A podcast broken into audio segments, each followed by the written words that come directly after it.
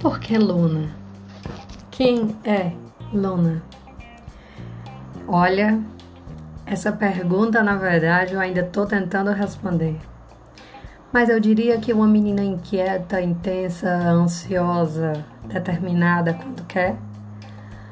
Criativa, muito, nossa, muito criativa. Gosta de ler, gosta de ouvir músicas antigas que de repente sejam músicas que ninguém nunca ouviu.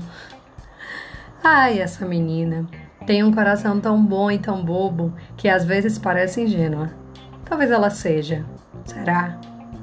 Já passou por tanta coisa com pouca idade que deveria nem acreditar mais nesse paradigma que é o amor. Ah, o amor. Pra que tão apaixonada, gente?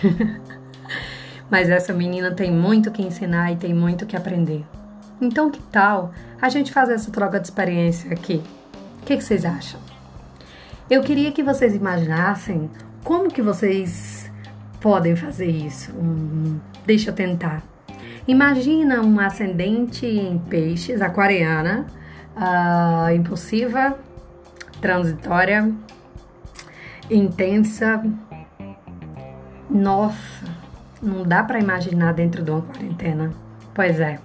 Bem-vindo ao mundo da Luna, um mundo inquieto, graças a Deus, mas que faz todos os dias se transformarem em mágica, se transformarem em dias que não necessariamente são bons, mas que com certeza são diferentes de todos os outros dias.